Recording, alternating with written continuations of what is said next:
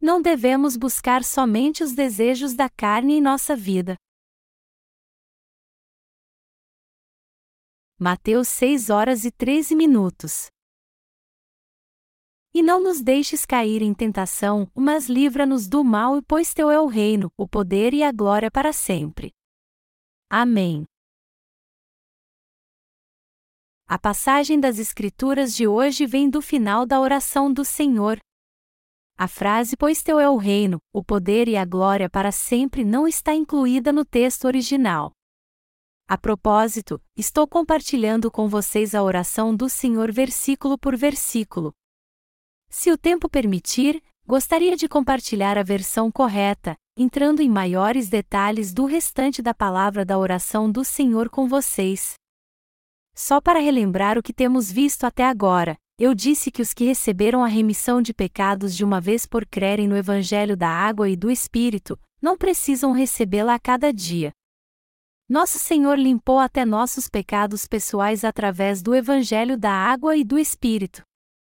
Queridos irmãos, vocês creem nisso? Estou certo que sim. A Bíblia diz: porque a letra mata, mas o Espírito vivifica. 2 Coríntios 3 horas e 6 minutos. Essa palavra nos leva a crer que nosso Senhor nos disse isso porque conhecemos Sua vontade e não podemos interpretar a palavra literalmente. Se interpretarmos a palavra de Deus literalmente, acabaremos cedendo à ética e à moral humanas. Se interpretamos a passagem Pai Nosso, que estás nos céus, santificado seja o teu nome literalmente, nossa motivação de vida será o legalismo e o nome de Deus, nosso Pai Celestial, não será glorificado. De qualquer forma, a Bíblia não nos diz para fazermos algo antes do Senhor, pois ele primeiro levou todos os nossos pecados para nossa santificação. Nosso Senhor não nos pediu poderes que não somos capazes de produzir. Ao contrário, ele nos diz para crermos no Evangelho da remissão de pecados, o qual ele mesmo já consumou, e mantermos nossa santidade pela fé.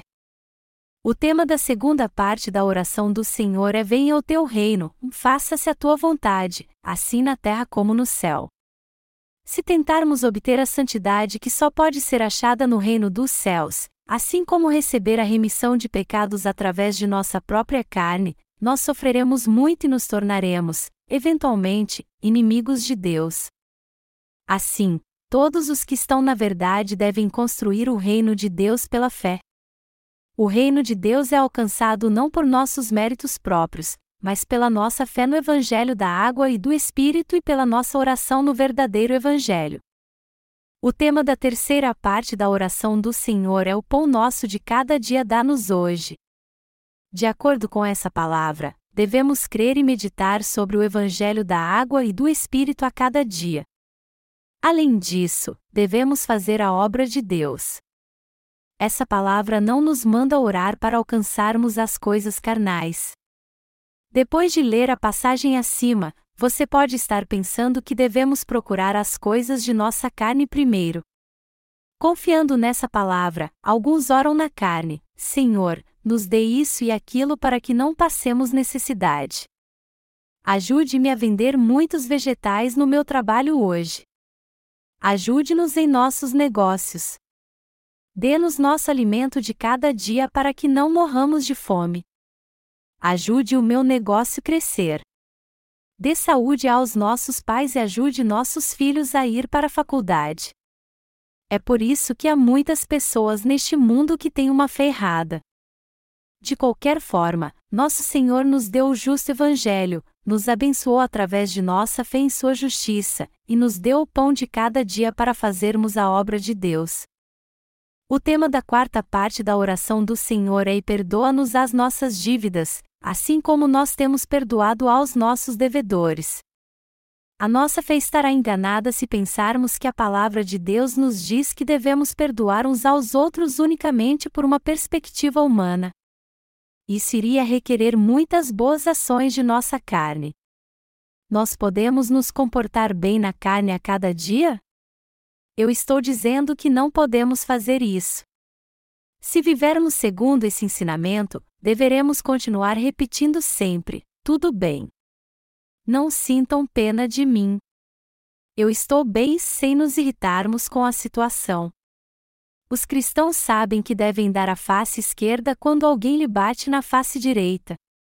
De qualquer jeito, não devemos acreditar que essa parte da oração nos foi dada para que vivamos nossa vida sem tomarmos nenhuma posição.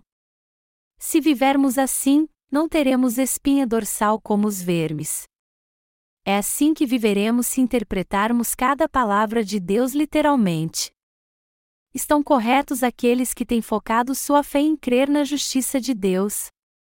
Dentre toda a humanidade, somente os justos creem em Deus de maneira correta e fazem uso da sua justiça. Portanto, não devemos nunca nos deixar enganar pelo que dizem os que creem erradamente. Algumas pessoas dizem que nossos pecados pessoais precisam ser remidos a cada dia através de repetidas orações, como está escrito: Perdoa-nos as nossas dívidas na oração do Senhor. Mas esse não é o caso. A verdade é que nosso Senhor já levou todos os nossos pecados pelo batismo que recebeu de João Batista e pelo seu sangue derramado na cruz. De fato, a palavra de Deus é baseada na premissa de que a remissão dos nossos pecados foi consumada pelo Senhor através de seu batismo e seu sangue, e que por isso nós devemos perdoar uns aos outros, como está escrito, assim como nós temos perdoado aos nossos devedores. Nós aqui se refere aos justos que receberam a remissão de pecados de nosso Senhor. Devemos interpretar a oração do Senhor crendo que ela se refere, especificamente, aos justos que creem no Evangelho da Água e do Espírito. Nessa palavra, somente os crentes do Evangelho da Água e do Espírito podem chamar nosso Pai que está nos céus. Quando o Senhor pede para orarmos Pai Nosso, que estás nos céus, isso é só para os filhos de Deus que receberam a remissão de pecados crendo no Evangelho da Água e do Espírito. Sendo assim, os crentes no Evangelho da Água e do Espírito devem glorificar o nome do nosso Pai crendo nesse verdadeiro Evangelho. Todo justo só pode dar glória a Deus quando viver pela fé. Se aqueles que não nasceram de novo ainda querem orar corretamente a Deus, como ensinado nas lições sobre a oração do Senhor, primeiro eles têm que receber a remissão dos seus pecados. Eles têm que orar para que nosso Senhor tire todos os seus pecados. Melhor dizendo, eles têm que receber a remissão de pecados crendo no Evangelho da água e do Espírito.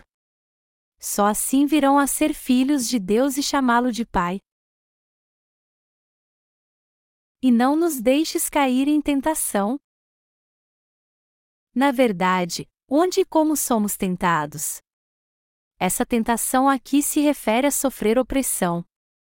Em outras palavras, devemos primeiro saber o que causa opressão aos justos, aos santos e aos servos de Deus que receberam a remissão de pecados por crerem no Evangelho da água e do Espírito. Em Tiago está dizendo que a pessoa sofre opressão por causa de sua própria concupiscência, Tiago 1 hora e 14 minutos. Cada justo sofre tentação por causa da concupiscência da sua carne. Os justos não devem viver por sua concupiscência, mas sim fazer a obra que revela a glória de Deus ao buscarem a sua justiça.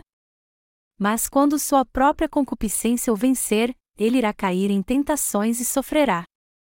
Portanto, nosso Senhor nos ensinou a orar assim: e não nos deixes cair em tentação. E ele nos diz que devemos orar ao nosso Senhor para não nos deixar cair em tentação por causa de nosso coração fraco. Se cremos no Evangelho da água e do Espírito e vivemos para pregar a verdadeira fé, podemos ser libertos até de cairmos em tentação.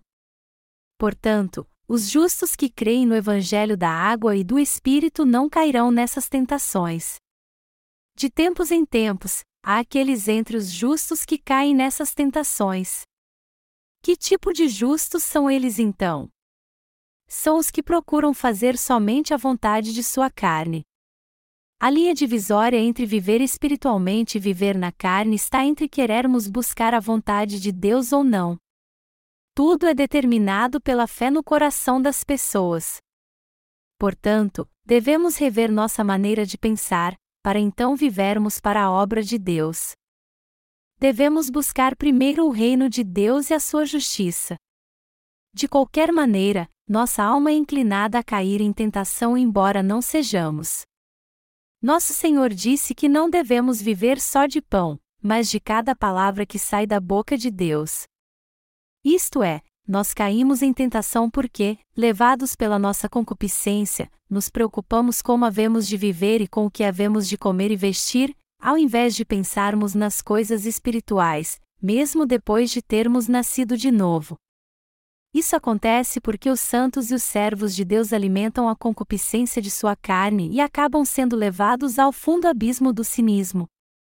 Então, perdem seu poder e caem em desespero. Resumindo, eles sofrem porque seu coração está cheio da concupiscência da carne e abandonam a Deus. Naomi passou necessidade nesse mundo enquanto buscava seus interesses. Vamos pensar nos sofrimentos que Naomi passou no livro de Ruth. No tempo dos juízes, a família de Naomi enfrentou um período de fome terrível quando morava em Belém. Então, Eimeleque, seu marido, foi à terra dos Moabitas com seus dois filhos Malom e Quilion. Enquanto a colheita não crescia em Belém e as pessoas passavam fome, eles ouviram que chovera abundantemente e as colheitas cresceram muito em Moabe. Então, decidiram ir para lá. Eimeleque e Naomi viram a situação ao seu redor e para preservar a si mesmos deixaram o lugar que Deus os colocará. Mesmo assim, Naomi perdeu tudo o que tinha na terra de Moabe, como está escrito: Morreu Elimeleque, marido de Noemi, e ficou ela com seus dois filhos, os quais casaram com mulheres moabitas, era o nome de uma orfa, e o nome da outra, Ruth, e ficaram ali quase dez anos. Morreram também ambos, Malom e Quilion, ficando, assim, a mulher desamparada de seus dois filhos e de seu marido, Ruth 1, 3 e 5. Naomi foi incapaz de vencer sua pobreza espiritual e acabou sofrendo ainda mais na carne. Naomi só se lamentou depois. Se um homem de fé é incapaz de viver pela fé em Deus e segue a concupiscência de sua carne ao invés da fé, a fim de viver na carne, tudo o que lhe aguarda no fim é sua própria ruína. Se um homem de fé não seguir sua fé mas somente sua carne, ele passará por sofrimentos no corpo e no espírito que matarão sua alma e empobrecerão sua carne.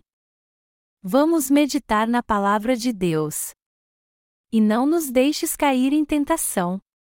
O Senhor nos diz para orarmos assim para não cairmos nessa tentação. A fim de não cairmos em tais tentações, não devemos desistir até recebermos a remissão de pecados por crermos no Evangelho da água e do Espírito e vivermos como soldados de Cristo. Na verdade, já que todos os que receberam a remissão de pecados são cidadãos do céu, eles são também soldados recrutados por Deus. Assim como as forças armadas seculares convocam seus soldados em determinados períodos, todos os santos são alistados para servirem no exército de Deus no tempo devido. Portanto, quando aqueles que receberam a remissão de pecados são chamados a viver como soldados do Evangelho de Deus, eles devem responder sim e viver para pregar seu Evangelho. Esse caminho de fé nos fará viver no reino de Deus pela eternidade, sem levar nossas almas à tentação. Só quando vivermos pela fé que podemos viver o cumprimento da palavra de Deus que diz: Buscai, pois, em primeiro lugar, o seu reino e a sua justiça, e todas estas coisas vos serão acrescentadas. Mateus 6 horas e 33 minutos. Nosso Senhor está nos ensinando que Ele não nos deixará cair em tentação se vivermos como soldados do Evangelho. Mesmo entre nossos santos e ministros, há aqueles que provavelmente são escravizados por ambições tipo: como poderei me sustentar? Como eu e minha família poderemos ter uma vida segura, o que eu preciso fazer para ficar rico? O que eu preciso fazer para cuidar das minhas necessidades e não ligar para mais nada? Pensando desse jeito, essas pessoas procuram somente satisfazer sua própria carne. Eles não lutam a guerra espiritual e não se importam com o que acontece com o Evangelho. Certamente, essas pessoas cairão em tentação e passarão por muito sofrimento. De fato, os que se tornaram soldados de Cristo na Igreja por crerem no Evangelho da Água e do Espírito terão todas as suas necessidades supridas quando participarem de todo o trabalho que a Igreja possui. Os que vivem para Deus mesmo com suas fraquezas terão supridas todas as suas necessidades. E no futuro receberão abundantes bênçãos de Deus como o sol nascente. Nosso Senhor os abençoa desde a cabeça até a ponta dos pés. Mas aqueles que se preocupam somente com as coisas da carne acabarão vendendo sua alma bem como a sua fé como o sol poente.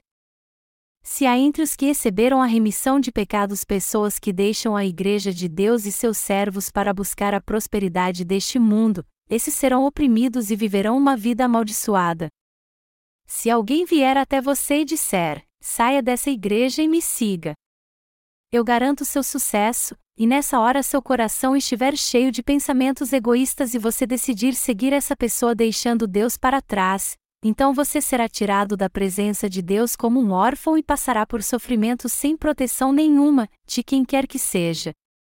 Se estes deixarem a igreja de Deus e construírem sua própria igreja mundana para viver segundo a sua carne, e se eles tiverem a tiver sucesso reunindo uma multidão de pessoas nessa igreja, então o evangelho que se será pregado será um evangelho corrompido, levando as pessoas a crerem que serão justas e sem pecado somente pelo sangue da cruz. E será um engano se nela for ministrado tal ensinamento, pois estando na carne, ela é amaldiçoada. Além disso, se tiver êxito na carne, ainda será amaldiçoada. Vós sois o sal da terra, ora, se o sal vier a ser insípido, como lhe restaurar o sabor? Para nada mais presta senão para, lançado fora, ser pisado pelos homens. Mateus 5 horas e 13 minutos. Assim disse Deus. É uma vida realmente abençoada para o nascido de novo adorar junto com a Igreja de Deus, ter a companhia dos santos e dos servos de Deus, ser instruído, ser guiado, orar junto, e participar dos trabalhos para o crescimento do reino de Deus como soldado de Cristo. Essa é uma vida realmente abençoada. Existe um hino intitulado Ele me faz viver com olhos limpos. Ele fala de uma pessoa espiritual, porém cega, que não tinha nenhuma alegria em sua vida. Ela desejava poder servir ao Senhor em sua vida sem pecado algum. Quando ela conheceu o Evangelho da água e do Espírito, ela pôde ver o Senhor com olhos limpos e passou a servi-lo em sua vida.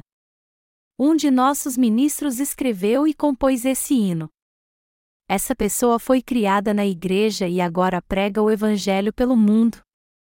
Essa alegria não é limitada apenas aos nossos ministros.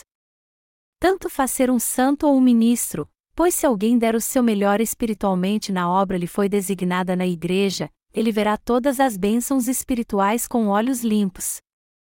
É uma grande bênção para nós fazer a obra que nos foi confiada por Deus em seu reino e na igreja onde os santos compartilham uma mesma fé no Evangelho da água e do Espírito.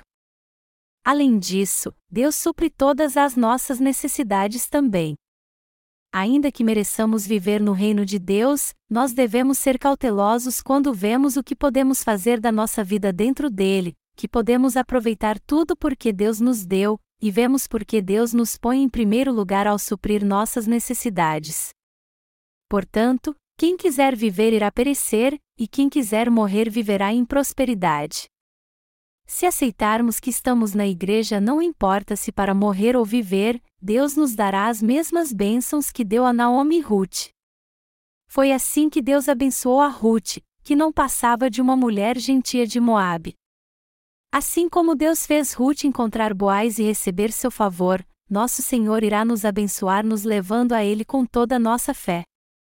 Da mesma forma, se nós nos preocuparmos com tais pensamentos, como poderei eu sobreviver? Como poderei eu trabalhar menos e ter sucesso e riquezas? Como eu serei respeitado pelos outros, então ficaremos oprimidos em pouco tempo. No final, aqueles que colocam seus esforços somente para viver na carne irão eventualmente vender sua fé e morrer. Toda a nossa atenção deve estar centrada em Cristo nosso Deus. E devemos viver nossa vida de acordo com a vontade de Deus para nós. Ou seja, pelo nosso Senhor e pelo nosso próprio bem. Para ser mais específico, não vivemos o Evangelho por nada mais a não ser pelo nosso próprio bem. Se você deixar a Igreja de Deus, isso será o mesmo que deixar o reino de Deus. Se você deixar a Igreja de Deus, seu coração logo será tentado pelo mundo, porque você não terá mais o apoio da palavra de Deus. Você ficará fraco porque não terá mais a companhia dos santos e Satanás irá fazer morada em seu coração. Além disso, Satanás irá começar a trabalhar no coração daquele que largou a Igreja de Deus. E ele gosta muito mais de planejar seu intento maligno um coração assim porque ele não é puro. Depois, Satanás irá guiá-lo em seu plano perverso. E quando ele conseguir te controlar totalmente, você se tornará escravo dele, sendo usado para cometer maldades. Por mais que você tenha crido no Evangelho um dia, você não conseguirá dominar Satanás, uma vez que ele o tenha engodado em suas tentações. E quando você vir os justos em união com a Igreja de Deus, um ressentimento surgirá em seu coração e você irá contra os justos e a Igreja de Deus. Queridos irmãos, vocês precisam se tornar alguém assim? Essa verdade é algo bom para nós? Isso é uma forma clara de nos destruir. Portanto, nosso Senhor nos ensinou a orar, e não nos deixes cair em tentação. Isto é, devemos viver pela fé para não cairmos em tentação. Está escrito: o justo viverá por fé, Romanos 1 hora e 17 minutos. Precisamos viver em união com a Igreja de Deus como soldados de Cristo mesmo com nossas fraquezas. Isto é, ter fé no Evangelho da água e do Espírito e fé na justiça de Deus é essencial para os justos nascidos de novo. Devemos dedicar nossas vidas para a edificação do reino de Deus. Essa é a orientação de vida de um cristão depois de ter nascido de novo. Se não tivermos esse propósito, nossa vida será cheia de reclamações e insatisfações. Cara, esse sujeito quer ser pastor. Olhe para ele. Um pastor se vestiria e se portaria assim? Um pastor deve ter dignidade, mas esse cara não tem nenhuma. Ele pode parecer muito bom quando sobe ao púlpito, porque está usando seu terno, mas ele é pior que qualquer um quando desce dali. Isso é tudo que as pessoas veem nos servos de Deus que estão diante deles. Portanto, eles falam mal da igreja assim como dos que estão diante deles. Ao invés de olharem para o lado espiritual, elas olham somente para o lado carnal. Julgam mal, ignoram a igreja e quem está diante deles. O que acontece quando essas reclamações surgem? Eles nos desafiam. Mas tal comportamento só os levará à sua própria morte. Meus amados irmãos, nós somos seres realmente especiais. E também somos soldados de Cristo. Soldados não lutam sozinhos, mas junto com outros soldados. Se um companheiro morre em batalha, sua morte machuca nosso coração. Nós sentimos o espaço vazio ao nosso lado daqueles que morreram em batalha, e também ficamos assustados de pensar que podemos enfrentar esse fim. Você estará mentindo se disser que está pensando assim: mesmo que meu companheiro morra do meu lado, eu não vou morrer. Eu estou do lado certo. Sou invencível. Temos que admitir que se soldados morrerem ao nosso lado, teremos que enfrentar mais inimigos sozinhos e a chance de morrermos será maior. É por isso que nossos companheiros são tão preciosos. Quando nos entregamos na batalha por um companheiro, o verdadeiro companheirismo toma conta de nós. Aqui vai uma história dois amigos de infância foram para a mesma unidade militar. Eles tinham uma amizade especial. A unidade deles era de frente de batalha. Um deles deu de cara com o inimigo no campo de batalha. Naquele momento, uma bala atravessou seu corpo. Um amigo pôde ver o outro ferido fatalmente respirando com dificuldade. Ele não podia deixar seu amigo para trás. Ninguém ali poderia salvar seu amigo em meio àquela chuva de balas. Mesmo que todos o avisassem sobre o perigo, ele foi em direção ao seu amigo para resgatá-lo. Enquanto ele carregava seu amigo pelo campo de batalha, este não resistiu e morreu, e ele se feriu gravemente. Muitas pessoas perguntaram por que ele arriscou a vida fazendo algo tão arriscado, sabendo o que poderia acontecer. Nessa hora, ele respondeu: Eu tinha algo muito valioso. As últimas palavras que meu amigo sussurrou foram: Eu sabia que você viria. Esse é o verdadeiro companheirismo, camaradagem e amizade duradoura. Espiritualmente, somos soldados de Cristo. Se alguém é um soldado de Cristo, ele é uma pessoa preciosa que não pode ser perdida. Todos os santos são preciosos porque olhamos não somente para seu exterior, mas para seu coração e fé. Portanto, nós o respeitamos. Trabalhamos em união uns com os outros. Nós somos gratos a Deus por cada um que está no comando. Respeitamos uns aos outros, mesmo que tenhamos diferentes tarefas a desempenhar.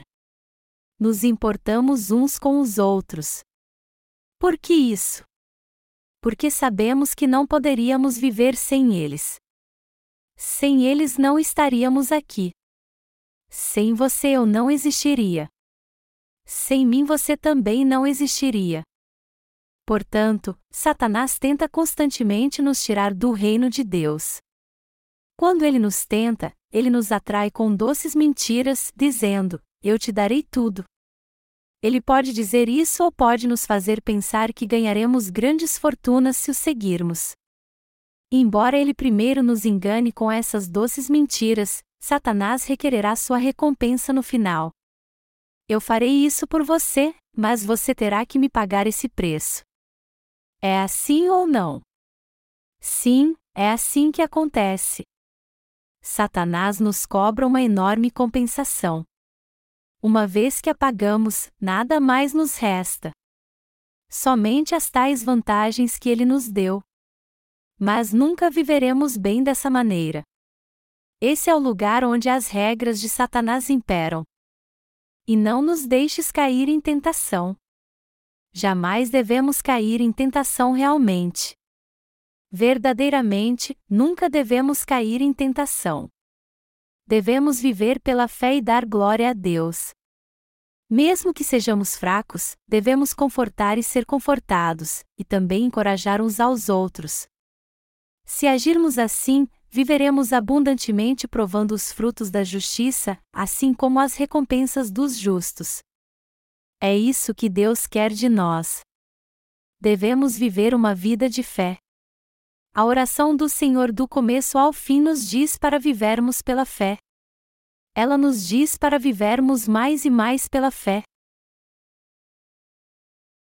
A vida do justo é uma vida de fé e oração. Portanto, temos que orar. Não devemos somente orar, mas também manter nossa fé. A fé no Evangelho da água e do Espírito é o poder que vence o mundo. A palavra em João capítulo 5 diz: Porque todo o que é nascido de Deus vence o mundo, e está é a vitória que vence o mundo, a nossa fé. Quem é o que vence o mundo, senão aquele que crê ser Jesus o Filho de Deus? Este é aquele que veio por meio de água e sangue, Jesus Cristo, não somente com água, mas também com a água e com o sangue. E o Espírito é o que dá testemunho, porque o Espírito é a verdade. E João 5, 4 e 6. A fé em Jesus Cristo vem pela água, pelo sangue e pelo Espírito que vence o mundo. Você pensa que essa é uma fé comum? Essa fé nos abre portas e nos capacita a entrar no reino dos céus. Essa fé que temos não é algo comum. Não podemos tratar esse evangelho de qualquer maneira. Queridos irmãos, vocês creem nisso? Sim, é claro. Para mim, cada um de meus colaboradores e santos são muito preciosos. Embora pareçamos diferentes na aparência, eu sei que parecemos iguais aos olhos uns dos outros.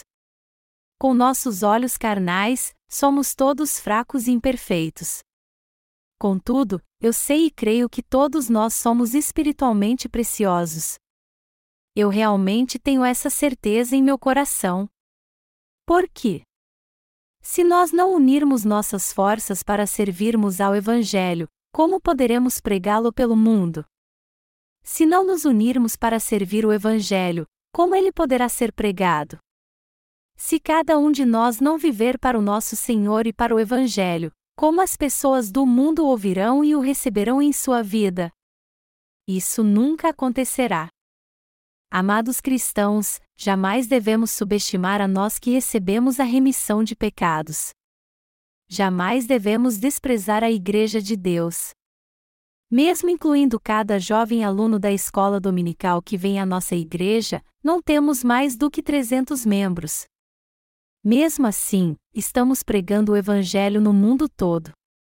E não fazemos isso porque temos algum poder em nossa carne. Tudo o que temos é o Evangelho da água e do Espírito que nosso Senhor nos deu. Mesmo estando em menor número, nós podemos pregar o Evangelho por todo o mundo, pois temos o Espírito Santo em nosso coração por crermos no Evangelho da água e do Espírito.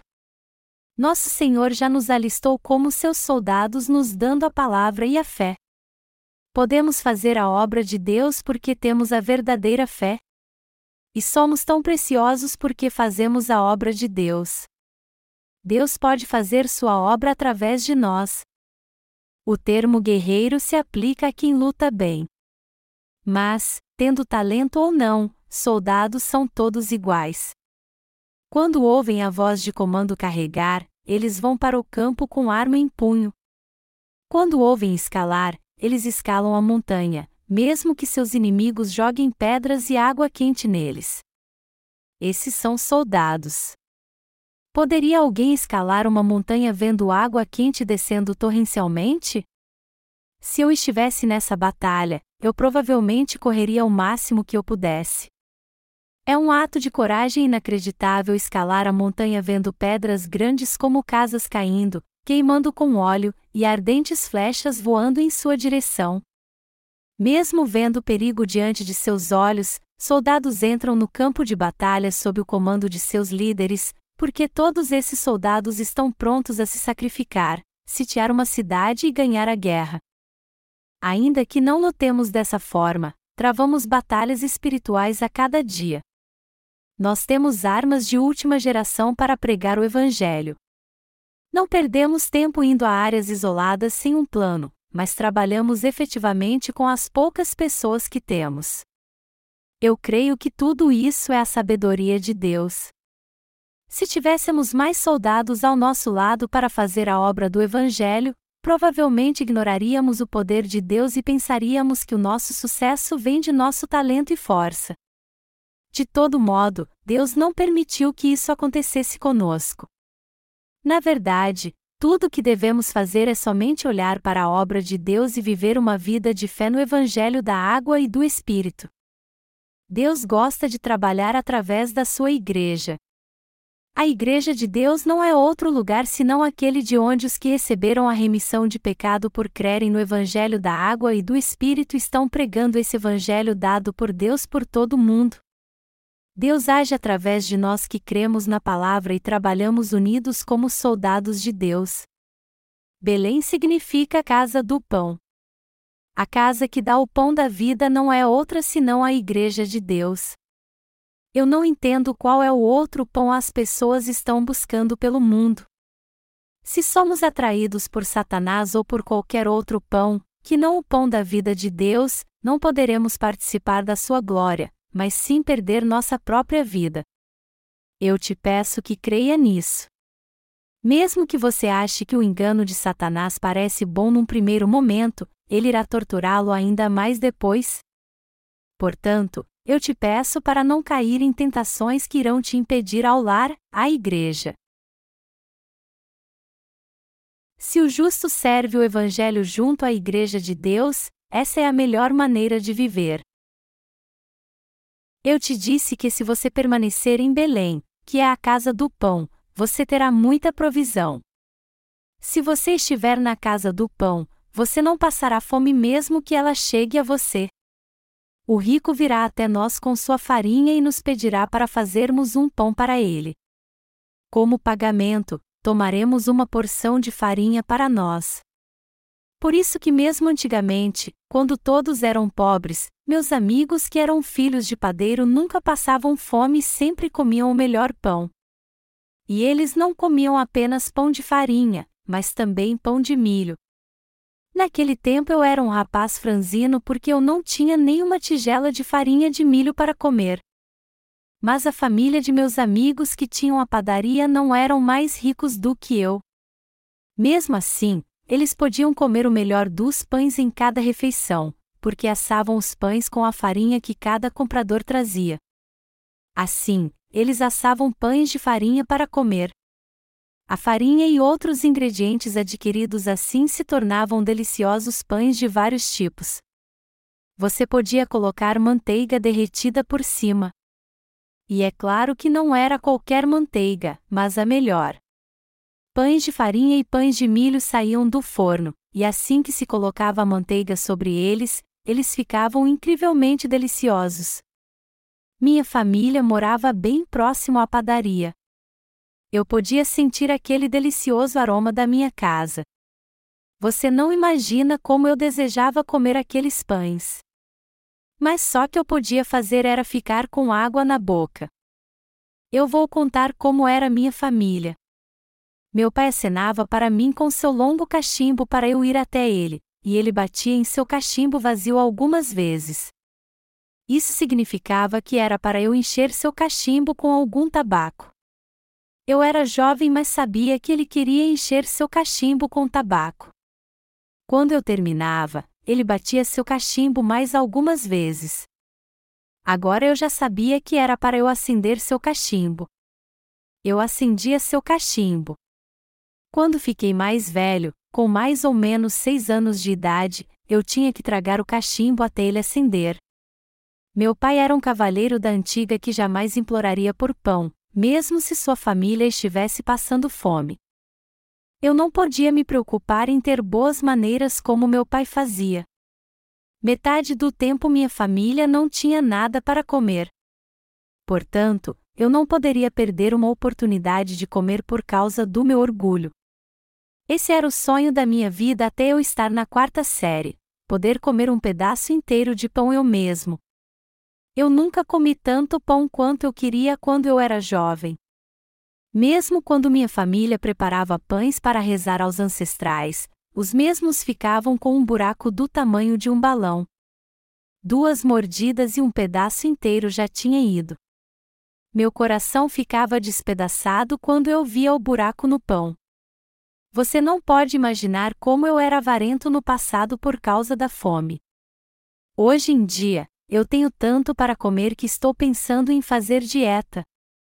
Mas no passado, nós lamentávamos que a comida desaparecia em nosso estômago, pois nós sempre queríamos comer mais. Nós passamos por isso.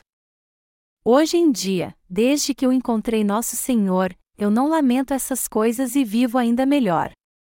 Antes de conhecer o Senhor, minha família estava desamparada. Mas agora vivemos uma vida abundante. Tudo isso devido à graça de Deus. É claro, eu não quero ajuntar minhas riquezas como Bill Gates, mas nunca mais vou ficar sem me alimentar, mas vou ter o suficiente para servir o Evangelho. Eu sou rico então? Eu não quero ajuntar riquezas no meu nome e nem viver para isso. Eu não sou uma exceção, pois todos os que nasceram de novo da água e do Espírito devem viver do mesmo jeito. Nós, os servos de Deus, nunca devemos trabalhar para ficarmos ricos. Nós devemos ganhar somente o necessário para servir o Evangelho da água e do Espírito. Hoje eu posso estar aqui e amanhã ali, mas aonde quer que eu vá pregar o Evangelho, este lugar é um lar para mim. Portanto, eu não preciso de uma casa grande. Se os santos que nasceram de novo tiverem espaço suficiente para adorar, esse lugar é seu lar.